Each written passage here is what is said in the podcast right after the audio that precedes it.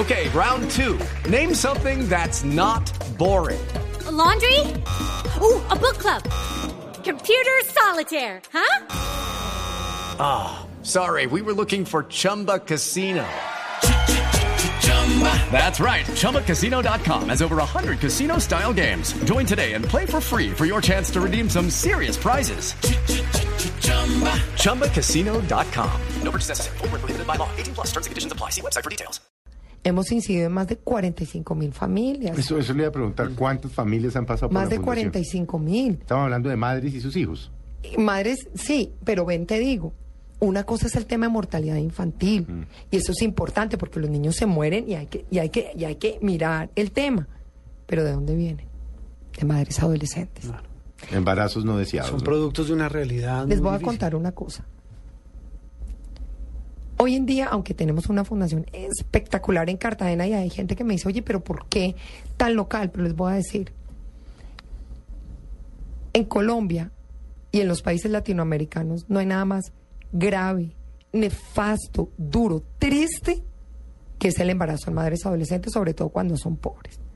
En Colombia el 19% de las mujeres que dan a luz son niñas es el primer lugar en Sudamérica, seguido por Bolivia, que es el 18, y seguido por Perú, que es el 17. Eso es vergonzoso. Eso es vergonzoso. Cartagena es el 30%. ¿Qué tal la belleza? Qué horror. Eso quiere decir que de 100 mujeres que van a dar a luz, 30 son niñas. Te voy a decir por qué es lo nefasto. Cuando una niña queda embarazada, y sobre todo cuando es pobre, tiene deserción escolar inmediata. Es así. Es una ecuación.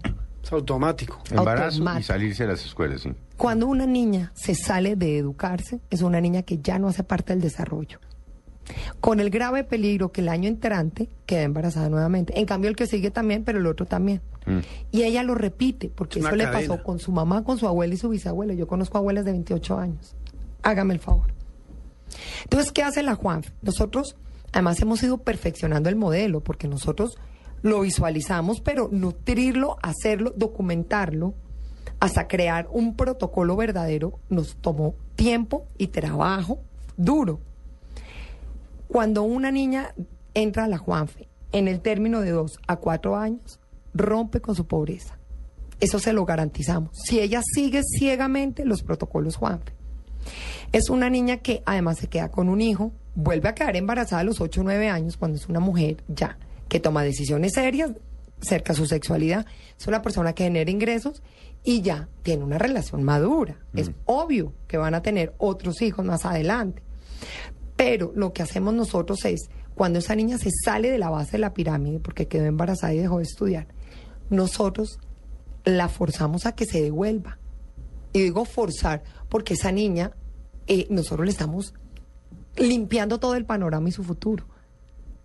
Es increíble lo que hacemos. Nosotros hemos eh, favorecido más de 2.700 niñitas.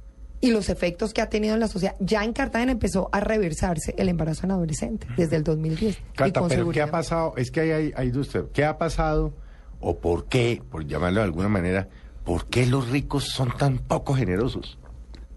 Hay unos que les han dado unas escuelas, en fin, yo no sé, pues, pero, pero es como si A no veces les hay apatía. Es como si no les es importara. Ellos van, se montan unos yates, hacen unas Sí, fiestas. y eso- y eso- Tienen unas casas que dice uno, estos son casas de 4 y 5 millones de dólares. Tienen aviones privados. Pero eso sí, no se dan cuenta de lo que está pasando a 10 cuadras. Pero Felipe, y eso es esa pregunta que usted le hace se complementa con esta y, y que es un poco para seguir el hilo de la de la narración de, de la Fundación Juan Felipe Gómez. ¿Cómo ha hecho para conseguir la plata? Para que la gente le crea, para meterse además en un tema tan complejo, porque es que además Felipe no nos digamos mentiras. Es decir, eh, el que va a meter plata en una cosa de esas al instante que piensa en Cartagena, dice no esa plata se la van a robar. Ah, no, si, si Eso es tiene que ver con el Claro, Estado, sí. Claro, es que uno dice, mire, Sí. si no han podido, si el Estado no ha podido, como una fundación pequeña, una fundación que, que digamos nace de una tragedia de una mujer, se convierte en un icono de solidaridad. ¿Cómo ha hecho para recoger plata? Yo tengo que admitir que los primeros tres años fueron demasiado duros. Eh, a mí se me burlaban un poco. Ay, yo tengo que admitirlo y yo sé que fue muy difícil porque ¿quién le decían no pues a la niña la niña que se le acaba de morir un niño su propio hijo Es un capricho. no, No, mira, es un capricho. Esta niña bien que viene a ver aquí a Sí. ver cómo lo reemplaza el Estado. Sí. Eh, fue muy difícil. Lo que pasa es que nosotros nunca improvisamos. No, a mí no me gusta, O sea, eso está todo al milímetro. pero al milímetro. Al milímetro. Eh, yo te voy a decir por qué creo que la gente empezó a darnos unos dineros. Primero, porque el tema era muy serio, no lo tomamos muy en serio y porque, hombre, yo soy administradora de empresas y a los empresarios yo les hablo en su idioma. Las fundaciones anteriormente era en la pobreteadera y la cosa. No, nosotros hacíamos un análisis del sector impresionante. Le decíamos, este es el modelo, esto es como, ¿sabes una cosa? Esto es como vender un fondo de inversión. Es decir, Claro. le decíamos, usted quiere una rentabilidad social, la, así es el diagnóstico, así es como vamos a hacer el, el el- los modelos y el impacto que va a tener sobre eso es esto. Obviamente, al principio fue muy difícil. Yo tuve que agarrar, les voy a decir la verdad, yo tuve que coger a mi papá del pescuezo y le dije, papá, ¿cuáles son los presidentes de las compañías más importantes, amigos suyos, que le daban favores? Así, sí, de frente. de frente. Él Sí. me dijo, uy, mija. Y yo le dije, deme eso. Necesito empezar por alguna parte. Y así empecé, pero di un milloncito, un milloncito. Mire, el primer año de la Juanfe Real fue el año 2001 en papeles. Nosotros no tuvimos más de 50 millones de pesos en ingresos. Eso, eso fue además Mucho empujando. no, pero yo decía, no. Y hoy en día el presupuesto nuestro es 2.5 millones de dólares. Hemos invertido en la región más de 23 millones de dólares. Es una maravilla. Eso es plática. Además, el empresario que comenzó con nosotros con un millón de pesos, cogió y le, ahora le manda. ¿Por qué? Porque nosotros no le hablamos al empresario como, ay, venga los niños. No, les decimos, es que vos me necesitas a mí. Tú nos necesitas, porque es que tú tienes unos recursos, sea una compañía colombiana, sea multinacional. Ya hoy las empresas tienen muy claro en qué quieren invertir. Sí, la- hay una mayor responsabilidad social. Esa es la palabra, dicen la res- pero ya eso emigró a una cosa que se llama sostenibilidad.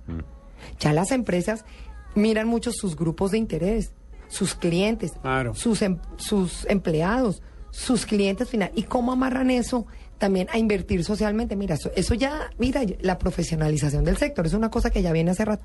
Y nosotros entramos transversalmente en todo eso y fuera de eso se sienten matados y orgullosos. Es que cuando van dicen, mi reina, ¿usted cómo hace para multiplicar tanto? Es esa, esa afectividad nuestra que nos ayuda. Es decir, nosotros somos muy líderes en eso porque todos los días me pregunto o, me, o, antes de irme a dormir yo digo, ¿cómo, ¿cómo somos mejores para llegarle a esa gente?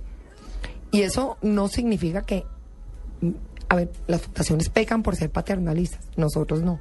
Nosotros somos un amor de gente. Todo lo que ustedes quieran, el equipo de trabajo somos 112 personas pilísimos, pero a las niñas les exigimos muchísimo. Si quieren lograr salir adelante, tienen que poner todo de sí mismas, lo mejor de sí mismas. Y lo hemos logrado, pero a ver, to- todo todo, todo se requiere de todo un aparato para que esto funcione, claramente. Lo que tú decías, Felipe, es de, de los de la gente que va a Cartagena y la opulencia y todo eso. A mí me ha tocado luchar con muchas cosas en ese sentido. Pero yo también tengo que darle las gracias a quienes me han acompañado en este proceso. Las grandes compañías colombianas. Como por ejemplo, pues mencionémoslas. Mira, Digámoslas. Claro. te voy a contar, por ejemplo, ExxonMobil de Colombia. Exxon, impresionante con nosotros, Pacific Rubiales también. Pero además, de verdad, como filántropo, es que, es que eso uno tiene que decirlo. Claramente la familia me ha ayudado, pero no son los principales donantes, no. Son, mira, compañías como Citibank. Eh, aquí ha entrado gobierno belga duro, gobierno español en su época cuando le iba duro también, gobierno eh, suizo, el gobierno nacional, en los últimos dos o tres años también ya empezó, pero gobierno nacional, gobierno local, No, es que el gobierno local no, No, existe. eso no existe. Y creo que y creo que va a seguir de mal en peor porque me da la impresión de que va a ser la candidata Bustamante, que tiene vínculos, digamos, extraños y no Araujo. con la gata. Sí. Mira, Con la gata, sí. La gata. Nosotros, sería un tipo, yo conocí a Araujo, tipo estupendo, pero claro, es un muchacho bien preparado, estrato 6, que no se va a robar la plata, eso no le sirve a los políticos. exacto.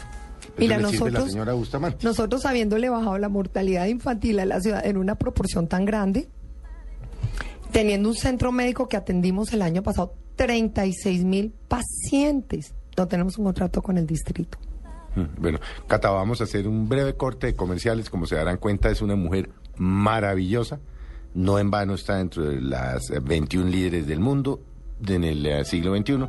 Ya seguimos con Catalina Escobar.